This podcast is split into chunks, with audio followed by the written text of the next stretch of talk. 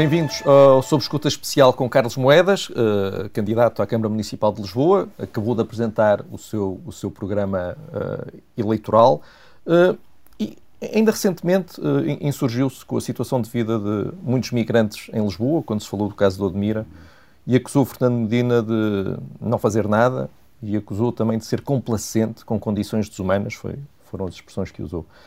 No entanto, no seu programa, que é até bastante extenso, não surge uma única vez a palavra migrantes ou imigrantes. Esqueceu-se? Não, de todo. Muito boa tarde, muito bom dia. Obrigado a todos pela, uh, por, aqui, por estar aqui hoje convosco. Uh, o, o, programa é um programa muito mais extenso do que aquele que está até no papel. Uhum. Ou seja, é um programa que foi feito com mais de 60 independentes, que tem 200 pessoas, em que tive até a ocasião de estar com muitos migrantes e com pessoas que têm esses problemas e, portanto, que eles foram falados e estão a ser construídos. É um programa aberto. Obviamente que num programa em que estamos a apresentar, em que quer apresentar com 12 medidas importantes para Lisboa, que quer apresentar uma série de outras medidas, não está tudo no documento. Achou, Mas que, a não, ideia, achou que não tem importância suficiente as condições desumanas claro em que vivem? Oh, Miguel, claro que tem importância suficiente passei Mas bastante. Não, não, não precisa estar, tudo no programa. O papel de um presidente Só da Câmara. o mais importante, não é? O mais importante para Lisboa, e para mim, para Lisboa, o mais importante tem a ver com os residentes em Lisboa, tem a ver com aquilo que estamos a viver não em Lisboa. Os imigrantes. Os imigrantes têm importância e isso está naquilo que é o trabalho que estou a fazer. Aliás, com um deles, que posso eh, aqui falar, que é o Nur, que é um homem que veio da Síria, que está em Lisboa e que estou a tratar e tra trabalhar com eles para ver soluções. Agora, a solução de um Presidente da Câmara não está tudo num programa eleitoral, está no dia a dia, encontrar as soluções para as pessoas. Essas pessoas que estão em Lisboa, em mais condições, que estão a viver a 6 e a 7, não têm a ver com serem migrantes ou não, tem a ver com uma gestão que não está a ser feita em termos sociais. E essa gestão tem a ver com os residentes e tem a ver com os não residentes. E eu, como Presidente da Câmara, vou fazê-lo. Agora, não podemos esperar que um, num programa eleitoral tenha tudo. Obviamente, se o Miguel for ver, outras palavras não estão, outros temas não estão. Ah, Estes ah, são os temas que, certo. para mim, eram essenciais um para a cidade. E, há, um outro, são... há um outro tema que não está uh, uh, e que as pessoas podem considerar estranho, porque, na sua opinião, é uma coisa que correu tão mal que devia ter levado à admissão do Presidente da Câmara, uhum. Que é esta questão da proteção de dados. Também não tem nenhuma medida para uh, implementar que evite que se repita o que aconteceu?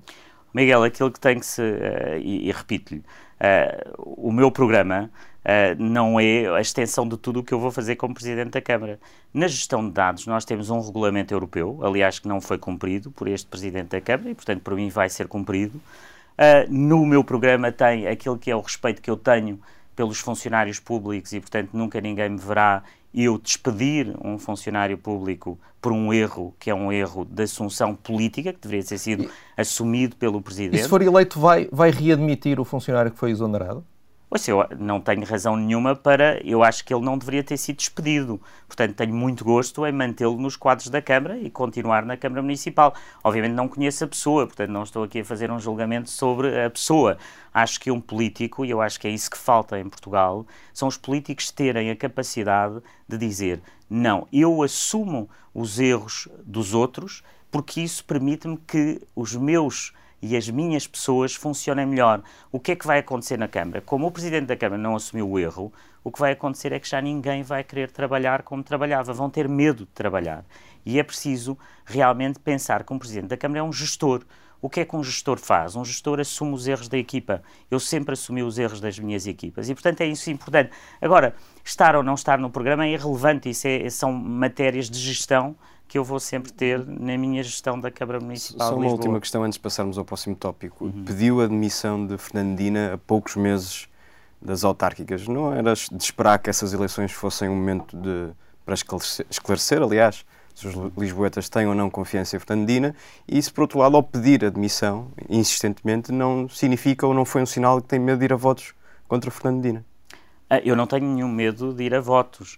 Uh, aliás, tenho demonstrado em tudo aquilo que tenho falado e quando me tenho indignado uh, com esta situação, como é uma situação de direitos humanos, dos dados em Lisboa, transmitir dados mais de 27 vezes para a Embaixada da Rússia, e portanto não tenho medo absolutamente nenhum de ir a votos. Foi Fernando Medina que disse que eu estava com medo de ir a votos, quando ele inicialmente começou como Presidente da Câmara sem ir a votos Mas uh, o ponto aqui é exatamente esse: é apresentar, por um lado, aquilo que tem sido o que tenho feito. Quando estou indignado, digo e digo de forma assertiva. Mas ontem aquilo que fizemos foi a apresentação de um programa completo para aqueles que vivem em Lisboa, com medidas muito concretas, e fazer essa diferença um bocadinho que os políticos às vezes não fazem, que é entre ter um sonho para a cidade e depois conseguir transformar esse, programa, sonho em, em, medidas vamos concretas. Vamos a esse programa então, Carlos Moedas. Um, nesse programa defende uma isenção de IMT para jovens com, com menos de 35 anos que queiram comprar a, a sua primeira habitação. Uh, assim, desta forma, um jovem lisboeta pobre, que não ganha o suficiente para comprar uma casa e, portanto, tem de arrendar, vai estar a subsidiar, através dos impostos, uh, uma casa de um jovem lisboeta com dinheiro. Não lhe parece injusto este Não, não podemos confundir tudo, ou não podemos misturar tudo. Uh, a habitação em Lisboa é um grave problema para os jovens. E, portanto, nós vamos ter que subsidiar de diferentes maneiras. Vamos ter que, como eu digo no meu programa, construir não é para jovens. Não, mas deixe-me só finalizar o, a, a, resposta, que é, uh, eu estou a, a, dar incentivos à compra, mas também vou ser promotor, eu como Câmara Municipal, de residências para jovens a baixo custo.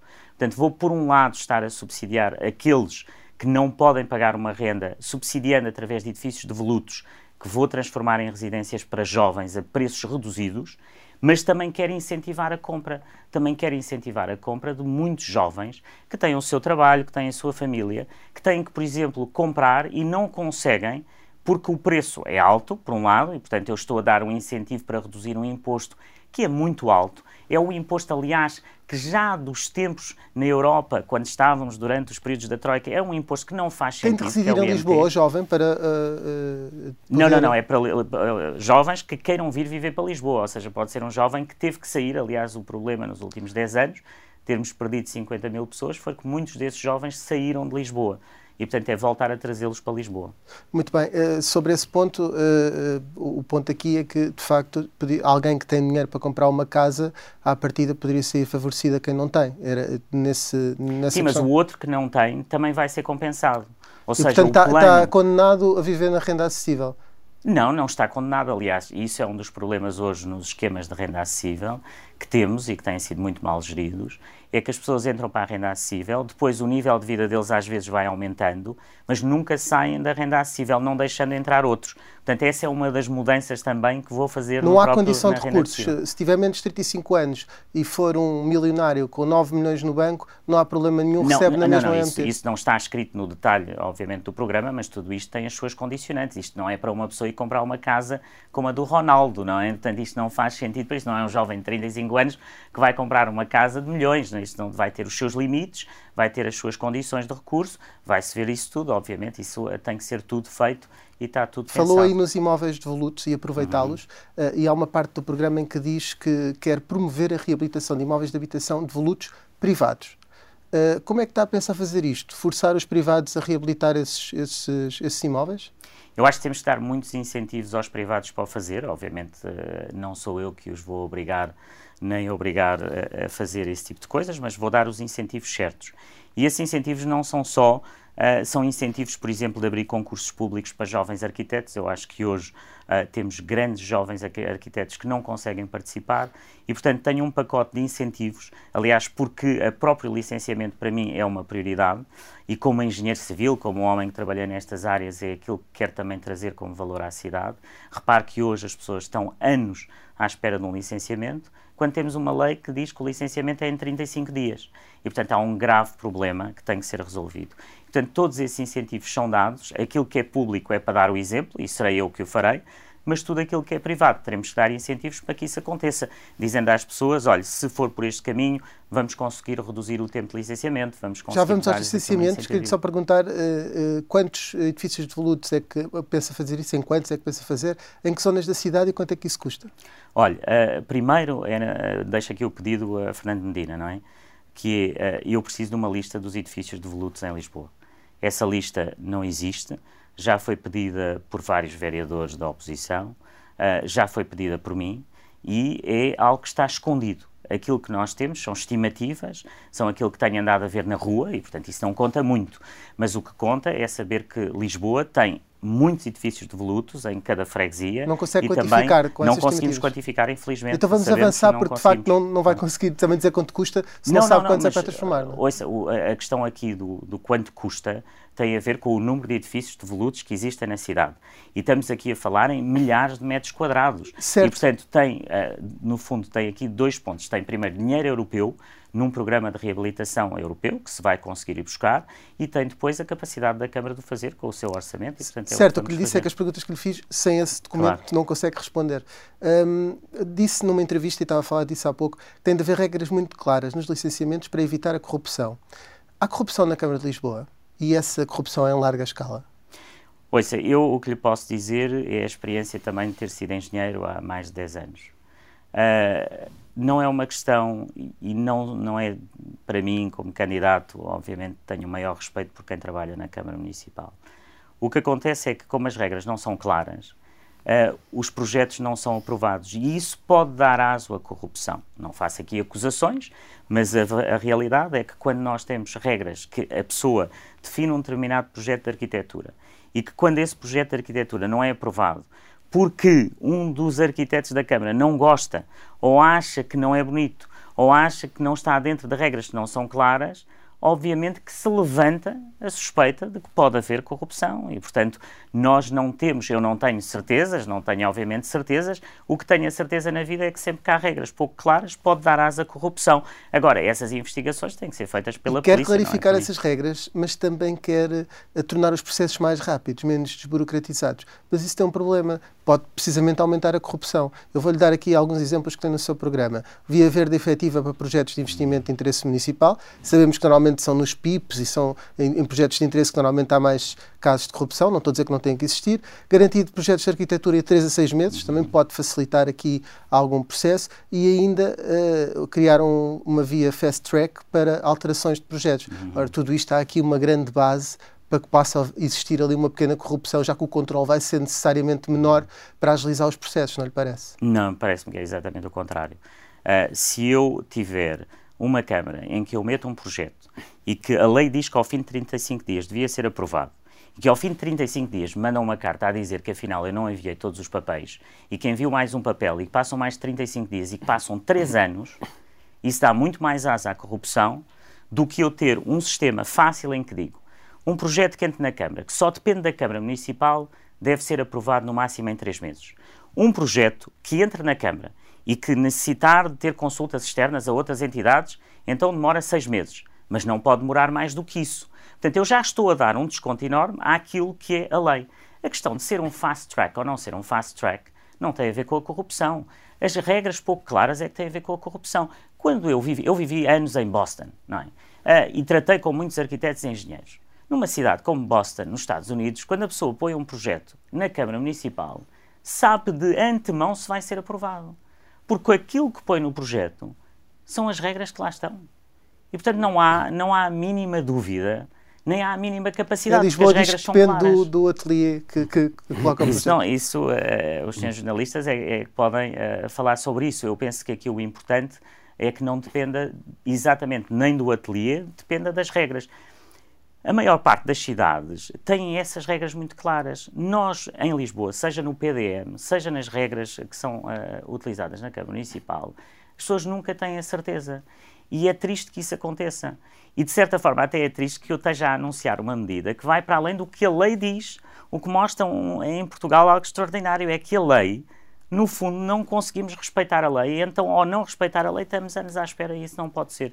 Uh, nesse campo, é um campo que eu posso acrescentar realmente muito valor. Uh, e que tenho certezas, porque é uma, é uma, matéria que eu conheço muito bem. Vamos, vamos falar da questão da mobilidade, que é outro ponto importante do seu programa. Um, quer transformar a linha circular e a futura linha amarela numa única linha em laço, em forma de laço. Uhum. Um, eu não fiquei exatamente com, com a noção exata. Isto implica começar o processo todo de novo? Uh, não, Miguel. aliás, eu digo sempre, eu como político não sou uh, o tipo político para destruir o que está no passado. Construo com o que tenho. Uh, eu não teria feito uma linha circular. Porquê?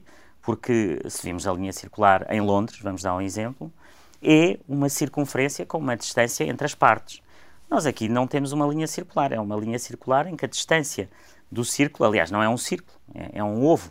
Uh, com uma pequena distância. Isso não faz sentido em termos de transporte. E esta no, este novo, isto é um novo projeto, vai implicar renegociação com a Comissão Europeia? Não.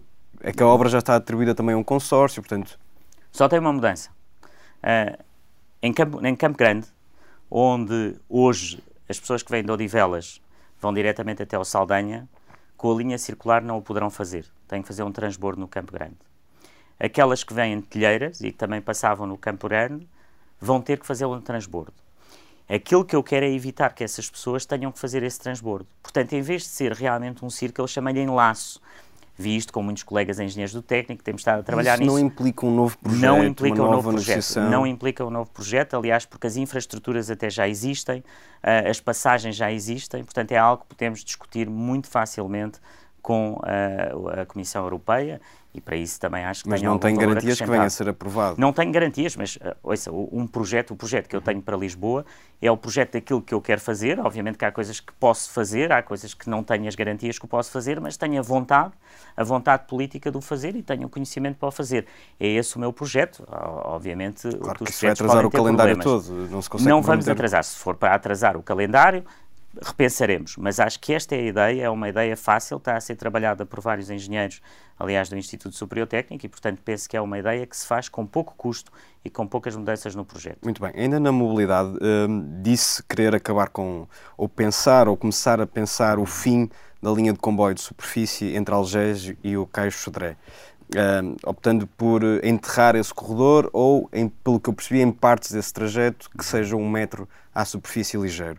Uh, Fernando Medina já tinha estudado mais ou menos essa hipótese e as estimativas que foram feitas na altura era de que essa obra, esse projeto, custaria qualquer coisa como 800 milhões de euros. Como é que vai financiar esse projeto? É. Uh, vou responder outra vez como engenheiro e, portanto, torna-se uma entrevista ao engenheiro. O, o, há, há, um grande problema técnico e, e por isso eu, eu, disse que para mim o mais importante é essa ligação de Lisboa ao Tejo. E tenho duas alternativas que têm que ser estudadas. A primeira, que é mais difícil, há uma que é impossível, que é o enterramento total, e é essa que custa os tais 800 milhões. Porquê? Porque temos o chamado caneiro de Alcântara, onde as águas residuais passam, portanto é impossível, temos problemas de impermeabilidade Portanto, a ideia que estou a estudar neste momento Uh, com algumas destes independentes que me estão a ajudar e que são engenheiros nesta, nestas tarefas e que conhecem a tarefa, é mais uma ideia de uma parte de um metro de superfície, como temos em cidades em, como Bruxelas, em que não nos tapa a capacidade de ir até ao rio. Tem passadeiras, os carros andam na mesma linha do metro de superfície e, portanto, há uma ligação ao Tejo que hoje não existe. Qualquer estrangeiro que venha a Lisboa, e falo aqui de muitos que trouxe cá durante muitos anos como comissário, o primeiro é dizer, mas como é que vocês têm a cidade cortada do rio? E, portanto, esse projeto é importantíssimo. Mas eu digo exatamente no programa que os estudos que estou a fazer, e até posso dizer aqui em primeira mão, estão mais a tender para um metro de superfície, exatamente uhum. por uma questão de custo, do que propriamente o enterramento. Mas não quero deixar de fora, pelo menos, partes de enterramento ou desnivelamento, se conseguirmos orçamento mas ainda não isso consegue com os fazer a estimativa europeus. do que... Não lhe consigo fazer a estimativa sobre isso, mas é isso que estamos a estudar e que, eh, para mim, é um projeto fundamental para a cidade de Lisboa e em que, de certeza, que a Europa, através dos planos europeus da resiliência, da reforma da Europa, tem a necessidade de olhar para Lisboa e que nós temos a necessidade, como cidade, de conseguir financiar. Mas, mas deixe-me só registrar, já, já falou de duas questões estruturais na mobilidade e uh, remeteu sempre a questão para futuras negociações com, com a União Europeia no, no âmbito do quadro europeu. Uh, isso, as, os lisboetas podem levar a sério essa promessa se, se, nos, se, nos, está a dizer que só no futuro é, é, é, que terá respostas e que terá certezas de que os projetos, podem ir para a frente?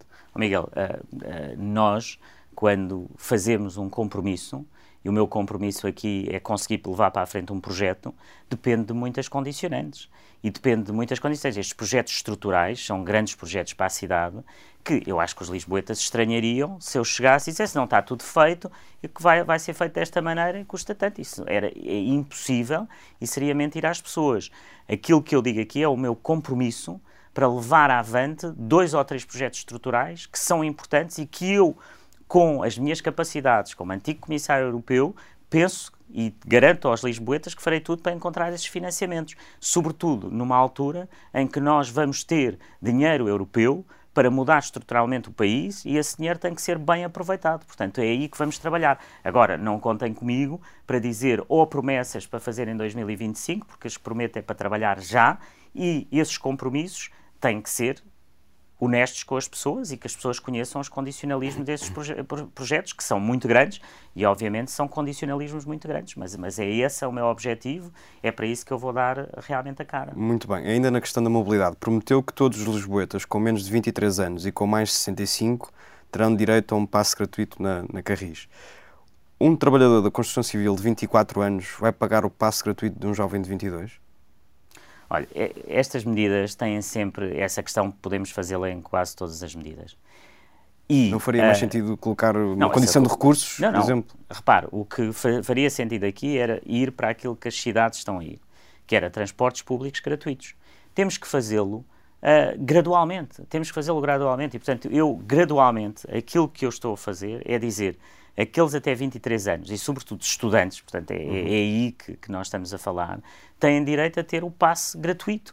Obviamente, quando nós estamos, é a mesma coisa nos impostos, a mesma coisa em muitas decisões que tomamos. Se eu fosse pensar, a minha vontade é que todos pudessem ter esse passe gratuito. Portanto, há sempre um, um, o que eu digo, uma, uma, transição de injustiça que acontece em qualquer medida. Não, aqui, mas é um passo importantíssimo mas, mas aqui para, o ponto é quem, quem, tem, quem não tem dinheiro está a subsidiar quem tem. Não, mas isso é o caso, repare, não é a questão de estar a subsidiar. Todos nós, quando pagamos impostos, estamos solidariamente a subsidiar a sociedade. É para isso que funciona uma democracia, para ajudar aqueles que mais necessitam. E essas pessoas que têm 24 anos ou 25 e que não têm dinheiro, têm outro tipo de ajuda. Não, mas precisamente. Mas, não é, não é, é, para um subsidiar, é para subsidiar os que mais necessitam. Exatamente. Alguém com menos de 23 Exatamente. anos, que os pais tenham dinheiro, necessita.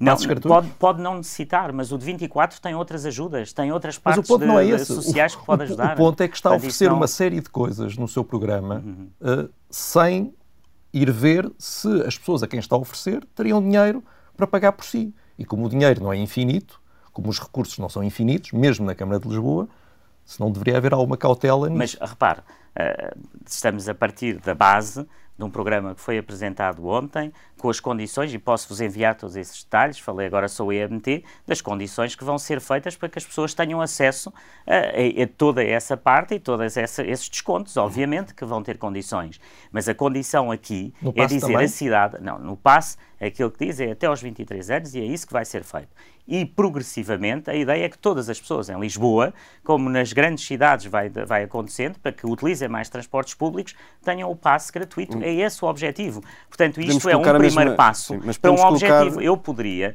poderia dizer, não, olha, em 2025 vai ser uh, gratuito para todos. Estou a dizer, este é o primeiro passo. Portanto, é o primeiro passo que eu estou a dar. Acho que é um passo importante para a cidade. Podemos colocar a questão também sobre a EML. Eh, prometeu descontos de 50% no estacionamento para todos os residentes. Mais uma vez, um morador pobre que anda a transportes públicos vai pagar metade do valor de estacionamento do morador rico? Um morador pobre que, tem, que tenha mais de 65 anos não pagará o transporte público. Um okay, morador pobre 24 e 64. Óbvio, mas esse terá outras maneiras a que o podemos ajudar. Ou seja, por isso há um programa social, por isso há um programa muito grande social para ajudar as pessoas e, portanto, isso faz parte de toda uma série de medidas. Eu acho que, ao olhar para uma medida, um a um, Portanto, vão, mas, vamos, vamos sempre é encontrar, para várias. uns é bom, para outros é Mas já são várias, já são várias são, em, que não são... coloca, em que não coloca condições de recurso e, uhum. portanto, pessoas que têm dinheiro para pagar o estacionamento, ainda por cima não estamos a falar de transportes públicos aqui, estamos a falar de, de estacionamento de carros, uh, vão ser subsidiadas em 50%. Ó oh Miguel, vão, não, é uma questão, não é uma questão de ser subsidiada. No caso, de, de, aqui temos uma conversa completamente diferente. Nós temos hoje em Lisboa uma ML que é punitiva uma email que está constantemente a punir as pessoas. Um serviço que deveria ser para ajudar as pessoas, para construir soluções para o futuro e não é. Portanto, há aqui primeiro uma mudança fundamental. Depois as pessoas é hoje pagam, as pessoas é pagam. As, porque é que é punitivo? Porque, Porque temos uma, temos uma email que está constantemente, em vez de estar a ajudar as pessoas que têm dificuldades a estacionar, a pensar onde é que teve os parques da EML, onde é que eles estão, muitas vezes estão nos sítios errados, as pessoas não podem estacionar no sítio, têm que estar sempre atrás daquilo que é a EML, sempre a punir e a dizer está aqui, tem uma multa. A EML não devia multar a EML. Não, deveria multar. Quem não paga não devia ter não, multas da EML? Oh, oh, deveria ter multas da EML, obviamente, mas não deveria ser da maneira como ela está a atuar e das queixas que vou tendo de todos os lisboetas. E isso é grave para Lisboa Lisboa temos que ter uma EML que seja uma EML que queira construir soluções para o estacionamento em Lisboa. E aquilo que eu digo no meu programa é que os lisboetas, os residentes em Lisboa, deveriam ter uma vantagem em relação a esse estacionamento.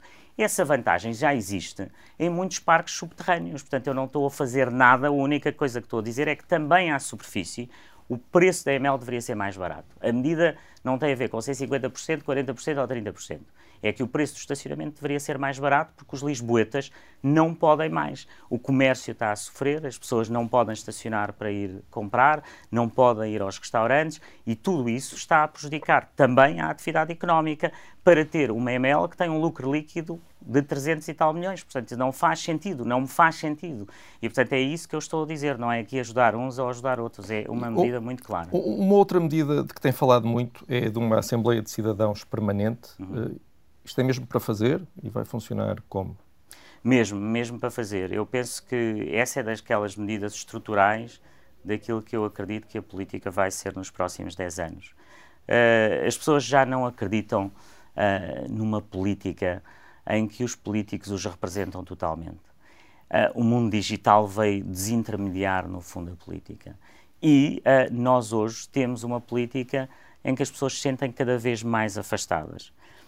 As experiências que fui estudar foram experiências exatamente de assembleias de cidadãos, em que os cidadãos participam no desenho das políticas.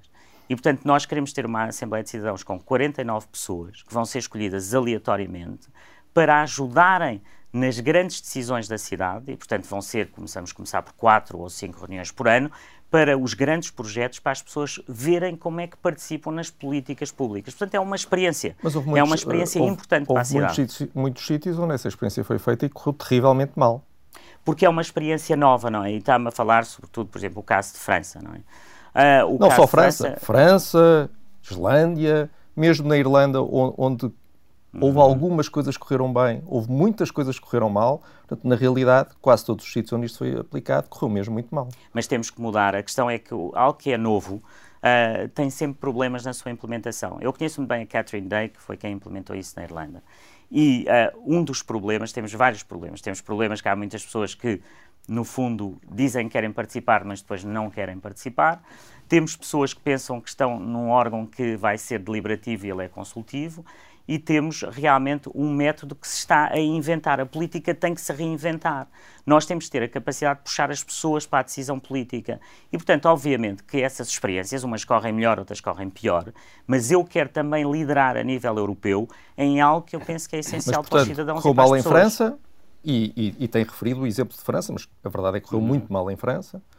Correu mal na Islândia, muito mal na Islândia, e correu relativamente mal na Irlanda, mas aqui vai correr bem. Mas, mas correu mal em quê, Miguel? Peço desculpa. Então, em, em França, em, é em França, por exemplo, o Presidente Macron jurou que levaria a referendo todas as propostas uhum. desta Assembleia de Cidadãos. Uhum. Depois, quando elas foram apresentadas, votou logo três.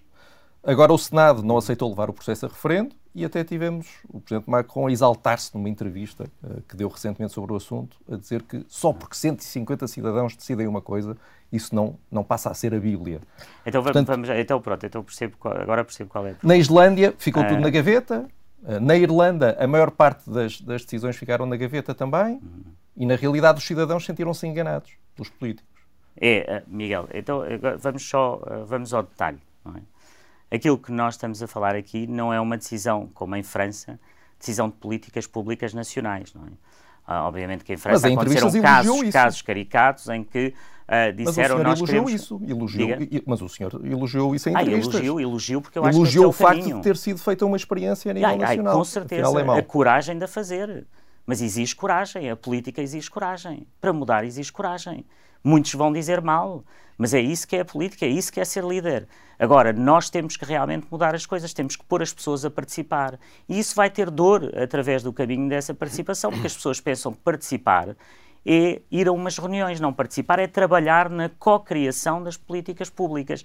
Agora, aquilo que lhe falo em Lisboa é muito diferente dessas uh, que estamos a falar, que eu utilizei como exemplo, porque aquilo que penso é algo muito particular, que é olhar, por exemplo, como um projeto como foi o das Torres do Restelo. É? Olhar para esse projeto que ninguém perguntou às pessoas, que as pessoas chegaram no fim e foram consultadas à última da hora. acha isso bem? Eu acho mal. As pessoas deveriam ter participado na ideia. Quais são os grandes projetos que vamos fazer em Lisboa? Como é que os vamos pensar em conjunto? E como é que isso vai ser utilizado. Não é dizer às pessoas, como foi no caso de França, que é o quê? Olha, digam aí umas Uma coisas. Coisa e as pessoas dizem, ah, então vamos fazer que os ministros sejam despedidos diretamente pelas pessoas. Isso não faz sentido. Nós temos que aprender com os erros dos outros para constituir uma Assembleia de Cidadãos que funcione. Tem ir à Assembleia Municipal e à Assembleia de Freguesia também uh, fazer esse exercício de cidadania e muitas vezes as Assembleias de Freguesia estão, estão vazias. Não sei se ia pagar às pessoas para executar e para fazerem parte, podia ser uma solução, como é em alguns dos países. Uhum Uh, mas de facto não há uma grande disponibilidade das pessoas às vezes de irem às assembleias de freguesia, à própria Assembleia Municipal, onde podem suscitar essas questões aqui na cidade. Isso é muito diferente, é, deixe-me só explicar. Uma coisa é dizer que se leva um cidadão a um, a um órgão político, como é uma Assembleia de Freguesia ou Assembleia Municipal, para participar no meio dos políticos. O que acontece é que as pessoas chegam lá, falam, mas ninguém as ouve. E, portanto, vão lá duas ou três vezes e vão-se embora. É isso que se passa hoje.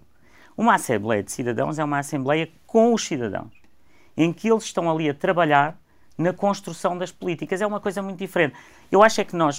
É preciso que isto seja claro, porque é uma coisa que me vem do íntimo.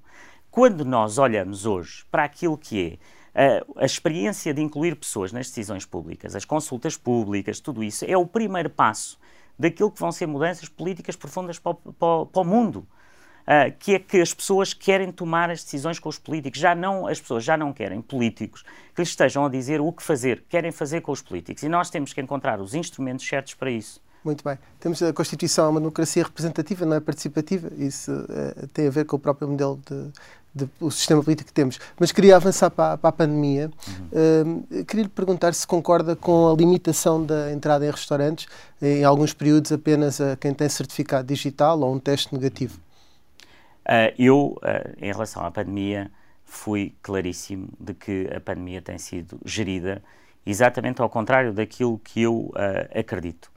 A pandemia, no ponto em que estamos a chegar, e eu disse muito a seguir àquilo que foram os festejos do Sporting, que deveríamos estar a testar em massa, que as pessoas deveriam ter a capacidade de ter organizado de uma maneira diferente. Mas não vamos falar nisso, vamos falar hoje. O vírus está-se a tornar endémico. E, portanto, nós temos que passar para um modelo de maior responsabilidade pessoal.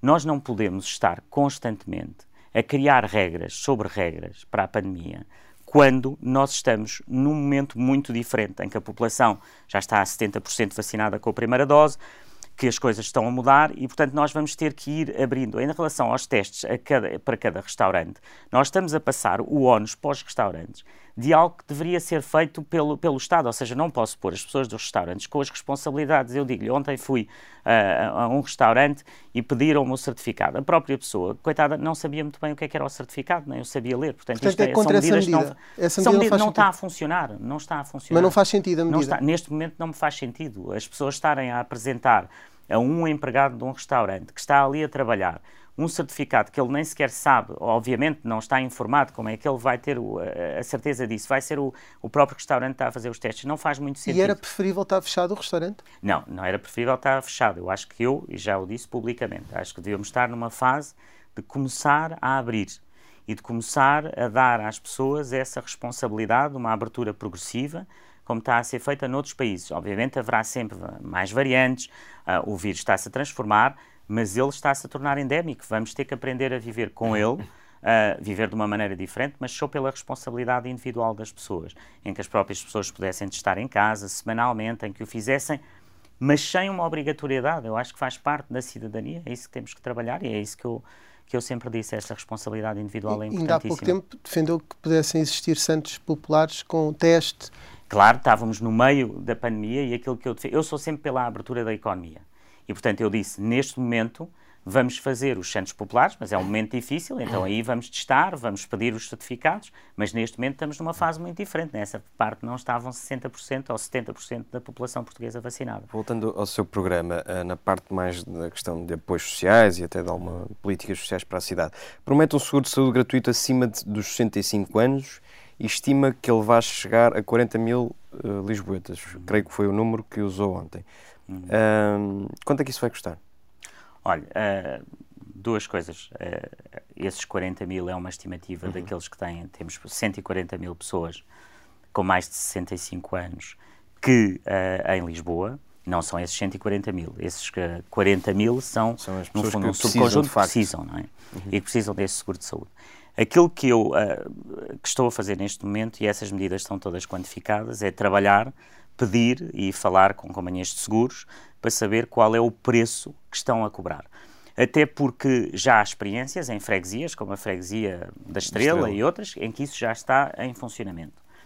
Aquilo que eu lhe diria, porque acho que é o mais importante para os lisboetas, é dizer que todas estas medidas que eu estou a apresentar têm um valor global que ascende aos 66, 67 milhões de euros.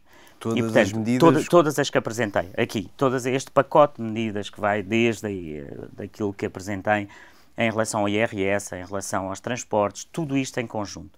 E, portanto, é nessa base que estou a trabalhar, são 7% do orçamento da Câmara Municipal. Inclui aí também a re- requalificação urbana, etc. Exatamente. Portanto, estamos 66 aí- milhões. Não, não estou a falar dos grandes projetos, porque esses têm que ser financiados extremamente, não é eh, o enterramento de uma linha ou esses não. projetos. Estão- Estou a falar destas medidas concretas.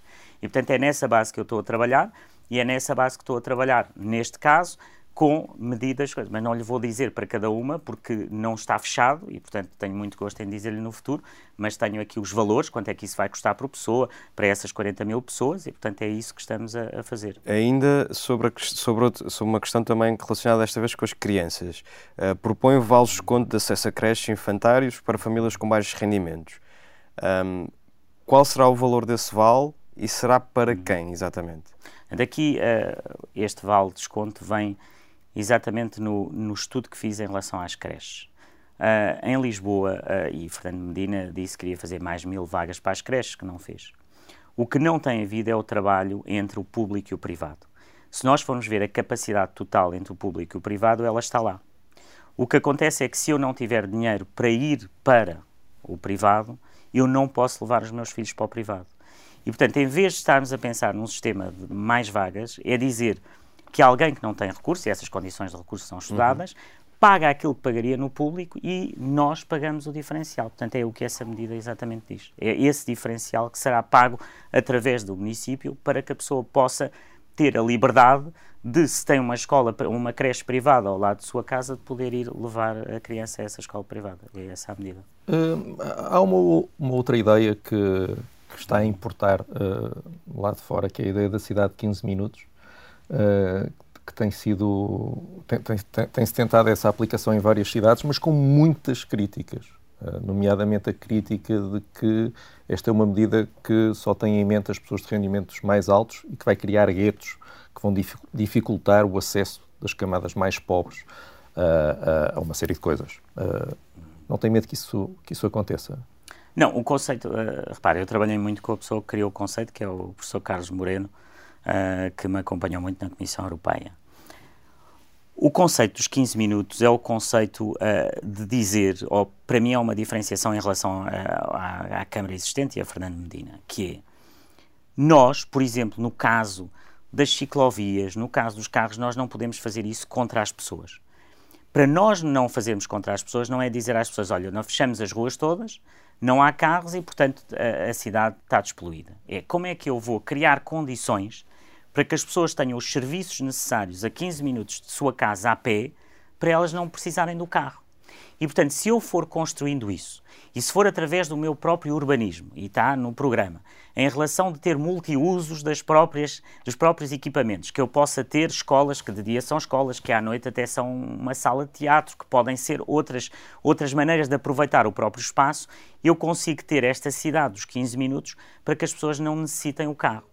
Se as pessoas não necessitarem o carro, vão comprar menos carros no futuro e, portanto, a cidade é mais despoluída. É esse o conceito. Agora, a maneira como ele está a ser implementado, eu sei de onde é que vem a questão, que é como ele está a ser implementado em Paris, eu estou em desacordo, porque em Paris está a fazer exatamente o contrário, ou seja, a, a Presidente da Câmara de Paris está a impor o fecho total sem primeiro progressivamente levando a coisa de baixo para cima e não a Portanto, é obrigatoriedade. mais uma ideia que está a ser mal feita lá fora e que vai aplicar bem cá. Não é uma questão de estar a ser mal feita. Eu acho que a minha experiência é ter visto muito, poder trazer o mau e o bom que se faz lá fora. Eu não sou, exatamente por ter vivido tanto no estrangeiro, a minha conclusão é que em Portugal fazemos coisas muito bem e que em Portugal podemos liderar em muita coisa e fazer diferente. Eu não sou, não estou, no fundo, é aquele que vai para fora e fica muito espantado com o salário lá fora. Há muitas coisas que estão a ser mal feitas em Paris, portanto não as devo fazer. Há outras que estão a ser bem feitas e eu farei e copiarei medidas lá de fora porque as conheço e tenho autoridade Já para isso e passei visão. cinco anos a fazer Carlos isso. Moedas, temos que, que avançar. Um, avançava aqui para um bloco uh, até mais uh, relacionado com o PSD, com, com, questões mais relacionadas com a ética. Pergunto-lhe se uh, conhece a família Gonçalves que domina algumas das estruturas do PSD Lisboa. Uh, conheço uh, o senhor Daniel Gonçalves, que é um, um dos candidatos uh, à junta. É, Não conhece as investigações jornalísticas, o cacique, as carrinhas? Conhece esses, ca esses, casos? Conheço, conheço esses casos. E, e vou-lhe ser o mais direto que, que posso e que quero e que me traz a minha consciência. Eu sou o líder de uma coligação, uma líder de coligação de partidos e de independentes. Eu tenho a minha palavra a dar, os partidos têm a sua palavra a dar. Na questão que me está a colocar em concreto, as escolhas para as freguesias, aquilo que foi feito e que foi de certa forma inovador foi abrir essas escolhas aos militantes. E essas escolhas foram feitas pelos militantes. E eu concordei com esse ponto. Acho que é bom que as freguesias, que estão muito perto das pessoas, que essas escolhas sejam feitas pelos militantes. E, portanto, é aquilo que eu acho, e as pessoas olham muitas vezes para a vida política e dizem: se eu quisesse tomar todas as decisões sozinho, eu não estava numa coligação. E, portanto, eu tenho a minha palavra a dar, a política tem a sua palavra a dar, eu terei a palavra a dar, sobretudo na equipa que vou ter e das pessoas que me rodeiam, mas acho que é importante para a democracia que essas escolhas Pedro sejam Passos feitas. Coelho, em 2017, eh, vetou precisamente o nome de Daniel Gonçalves para a mesma junta de freguesia. Um, mas agora está lá. Uhum. Uh, está tranquilo com isso? Eu estou tranquilo com as escolhas. As escolhas foram feitas pelos militantes, foram feitas através de, das estruturas e foi isso que uh, foi realmente aquilo que eu achei que era aquilo que deveria fazer. Sinto-me bem com isso, é isso que vai para a frente. São, há muitos candidatos extraordinários, nós temos pessoas Uh, que vêm de fora da política, como o Ricardo Mexia, que é candidato a uma junta. Imagino um médico de saúde pública que aceita ser candidato a uma junta. Temos pessoas como o Zé da Câmara, que é um fadista, que aceita, que vem de fora. E, portanto, há, há um bocadinho de tudo. Há pessoas sobre mais políticas e menos políticas. Sobre, sobre esse senhor perguntei, porque não havia, de facto, estas dúvidas éticas relativamente a práticas e, e está tranquilo com isso, também fica claro. Mas disse recentemente que nunca teria a trabalhar consigo um vereador que esteja sob suspeita de qualquer tipo de caso. Uhum. Eu sei que não é a mesma coisa, mas Luís Newton, por exemplo, é suspeito na Operação Tutti Frutti. Há várias notícias sobre isso. Uh, um presidente de junta com quem tem que trabalhar diretamente uh, já pode estar sob suspeita? Mas diga uma coisa, está-me a comparar uh, o facto de Fernando Medina ter a trabalhar com ele diretamente, estar há mais de sete anos na, como presidente da Câmara e ter a trabalhar com ele alguém que é suspeito, que sai, que entra, que vem ser seu assessor, com o facto de um presidente de junta, que é apreciado nessa junta, que está a trabalhar nessa junta e que trabalhou, aliás, está a trabalhar todos os dias e que é apreciado pela, pelos fregueses dessa Portanto, junta. Se for apreciado Portanto, pelos fregueses a, a, questão, a questão, a questão aí é uma questão. questão. Se há, realmente o que é que acontece, há uma acusação, está condenado, e realmente sim, temos um problema, mas não é esse o caso. Eu, pelo menos, aquilo que sei pelos jornais e sei pelas vossas informações é essa. É essas suspeitas e tudo isso, mas isso Portanto, não tenho mais nada a dizer. se for apreciado pelos fregueses, se for apreciado pelos militantes, não há problema para si? Não, não é essa a questão. Se for apreciado e se for uma pessoa que está a fazer o trabalho, que não está condenado, que não tem esses problemas, obviamente isso eh, é o que estamos a falar. São pessoas Mas tem direito que estão a, ter uma opinião trabalhar. Tem direito a, Eu o que disse achar... foi muito, oh Miguel, o que disse foi muito claro. Pessoas que vão trabalhar para mim na variação não podem ter nenhum tipo de suspeitas. E, portanto, não tendo essas suspeitas, foi isso que eu disse e que mantenho. Uh, vereador, não é o caso deste Presidente O vereador Manuel Salgado só continua na Sociedade de Reabilitação Urbana porque uma vereadora do PSD votou a favor dessa reeleição e se envergonhou. Isso é, isso é um problema dessa vereadora do, do PSD, não é o meu problema. Eu estou aqui com um projeto para o futuro do, uh, da Câmara Municipal de Lisboa, um projeto que não é só os partidos, não são o vereador de um ao outro, são aqueles que vamos fazer todos em conjunto para o futuro de Lisboa. Não vou comentar o que é que os vereadores do PSD votaram a favor ou votaram contra, não, não, não tenho qualquer hum, comentário sobre Passando para outro tema, apresentou uh, na, quinta, na, na quarta-feira, aliás, o seu programa eleitoral uhum. e fez-se rodeado de figuras como Assunção Cristas, antiga líder do CDS, e Luís Marcos Mendes, antigo presidente do PSD. Não faria sentido contar com a presença de Rui Rio e Francisco Rodrigues Santos? Olha, hum, eu queria sobretudo ter naquela, naquela apresentação... Certamente, deixe-me só interrompê-lo para, para ajudar à sua resposta. Certamente não ignorará que estas duas figuras em particular não são propriamente estimadas por Rui Rio e por Francisco Rodrigues Santos. Ai, não, não, não parece não, uma provocação? Não, não, não, não parece todo. Aliás, só lhe vou explicar qual é o critério. O critério era agradecer às muitas pessoas, os, os, os atores principais ali foram as pessoas que participaram no programa. Aquelas pessoas que estavam ali sentadas foram pessoas que ajudaram a construir o programa. E, portanto, eu fiz isso com essa consciência. Esses eram aqueles que eu queria convidar.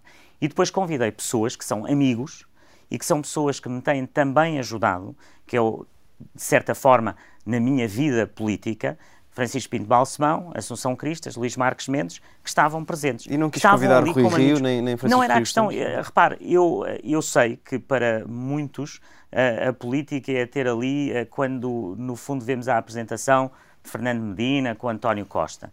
Eu sempre disse que não era o número dois de ninguém, não fazia sentido naquela apresentação para Lisboa ter ali líderes nacionais, portanto não fazia qualquer sentido ter os líderes nacionais dos partidos ali. Portanto foi a decisão que tomei, tomei-a com consciência porque era o nosso programa, era o programa daquelas pessoas. E as pessoas que ali estavam não era contra ninguém, eram pessoas que são minhas amigas pessoais e que eu gosto muito e que queria que elas estivessem ali para me dar apoio entre elas os três pessoas mas, que mas falaram. curiosamente, à mesma hora que começou a falar, e até teve um ligeiro atraso, Rui Rio arrancou com a apresentação dos candidatos do PSD no distrito de Peja. Ao mesmo tempo, não se coordenaram? Não se coordenaram Olha, não, não, não sabia, não tenho que saber tudo o que se está a passar em cada partido, que é o partido da coligação, mas acho que isso não tem, são duas coisas completamente diferentes e, portanto, podem ser Foi ao homenagem a si por ser de Beja, certamente. Não, sei, não, não faço ideia, não, não, não faço ideia, nem tenho que fazer, não, nem tenho que fazer. Uh, repara, é engraçado que as pessoas olham ainda para a coligação sempre com este sentimento só dos partidos. E aquilo que eu provei ontem é que se pode fazer acima dos partidos, pode-se fazer com os partidos, mas ter uma coligação muito mais ampla. A maior parte das pessoas que estavam ali ontem são pessoas até que não têm nada a, a ver com partidos. que está a passar é que está a tentar fugir até da sombra de, de Rui Rio. Mesmo nesta entrevista nenhuma, está a demarcar-se tanto de Rui Rio. São as suas palavras, eu não me estou a demarcar de ninguém. Não incomoda ah, a sombra de Rui Rio. Mas isso não, não... Rui Rio é o líder do meu partido, é um homem que, que eu respeito muito, é um homem que tem competência, que tem feito um grande trabalho nos momentos muito, muito difíceis do país e, portanto, só lhe tenho a agradecer, o mesmo a Francisco Rodrigues dos Santos e o mesmo a outros uh, líderes partidários. É já isso. agora, Rui Rio, o próprio assumiu que estas autárquicas são uh, absolutamente essenciais para uhum. a sua continuidade, continuidade à frente do partido. Uh, Faço-lhe a seguinte pergunta. Se o Rui Rio deixar a liderança em janeiro, por vontade própria, admite candidatar-se à presidência do partido? Eu admito ser presidente da Câmara de Lisboa. É para isso que eu estou, é a minha a única força, a minha única capacidade é ser Presidente da Câmara de Lisboa, é isso que eu vou ser, é o meu único plano, é aquilo que eu mais quero na vida, é mudar a vida dos lisboetas, portanto nada me vai distrair disso. Mas sente-se livre de ir a votos se Rui Rio sair por vontade própria da liderança do partido? Miguel, eu vou ser Presidente da Câmara de Lisboa, portanto não me Jorge Sampaio sentido... era Presidente da Câmara de Lisboa e foi Não, não, mas eu vou ser Presidente da Câmara de Lisboa, não vou ser comentador de televisão, não vou ser uh, muitas outras coisas que alguns Presidentes fazem, vou mesmo ser Presidente da Câmara de Lisboa, é isso que eu quero. Uh, há um caso em relação ao qual já teve que responder eh, muitas vezes, mas que uhum. se calhar não está suficientemente esclarecido, que é o célebre telefonema de Ricardo Salgado pouco antes da queda do BES. Uh, em que Ricardo Salgado lhe telefonou a pedir que intercedesse junto do Presidente da Caixa Geral de Depósitos e de, de um ministro luxemburguês. Foi ao Parlamento, uh, respondeu a esse assunto uh, e, e, aquilo que disse foi: Eu disse simpaticamente a um Presidente de um banco, estou a ouvi-lo, Dr. Ricardo Salgado, não disse nem que sim, uh, nem que não. Agora, se for Presidente da Câmara, vai ter a frontalidade para dizer diretamente não a alguém que tenha poder e que lhe esteja a pedir uma coisa que não é suposto fazer? Miguel, a questão não é dizer que não. A questão é não fazer. É ter essa coragem. Obviamente que há pessoas que podem ser mais diretas no não, há pessoas que são menos diretas no não. E eu sou uma pessoa, por natureza, que não sou direto no não às pessoas. Digo da minha maneira, mas tenho muito consciência, muita consciência dos meus princípios, daquilo que devo fazer e do que não devo fazer. E, portanto, eu digo que não a muita coisa, todos os dias. E vou sempre dizer que não a muita coisa no futuro. E isso, essa é, é, no fundo, é aquilo que me levou até aqui. Acha que, como comissário europeu durante cinco anos, foi a dizer que sim a tudo, que eu fui comissário europeu? Com a responsabilidade que tinha, a gerir um orçamento 10 vezes o da Câmara Municipal de Lisboa, pensa que foi a dizer que sim a toda a gente que eu consegui fazer isso. Não foi. Não sou, sou é uma pessoa que tenho a minha maneira. E quando, naquela altura, me telefona um presidente de um banco, me pede alguma coisa, eu quis refletir. E, portanto, disse-lhe: Ouça, estou a ouvi-lo. Estou a ouvi-lo. Acho que era a melhor maneira de o fazer. Sinto-me muito bem com a minha consciência, exatamente porque aquilo que fiz foi aquilo que eu devia, é que não fiz nada. Não fiz absolutamente nada em relação àquilo. Portanto, isso não é comparável a qualquer outra situação na vida. Estávamos no meio da troika, telefona um presidente do branco, eu ouço o senhor e disse-lhe: Sim, senhor, estou a ouvi-lo. E assim fiz, ouvi. Uh, aliás, depois nem reportei ao primeiro-ministro, porque a minha conclusão foi fácil: foi não faça absolutamente nada, não é? E isso é que era importante. Carlos Moedas, obrigado por ter estado neste Sob Escuta especial. Uh, voltamos em breve.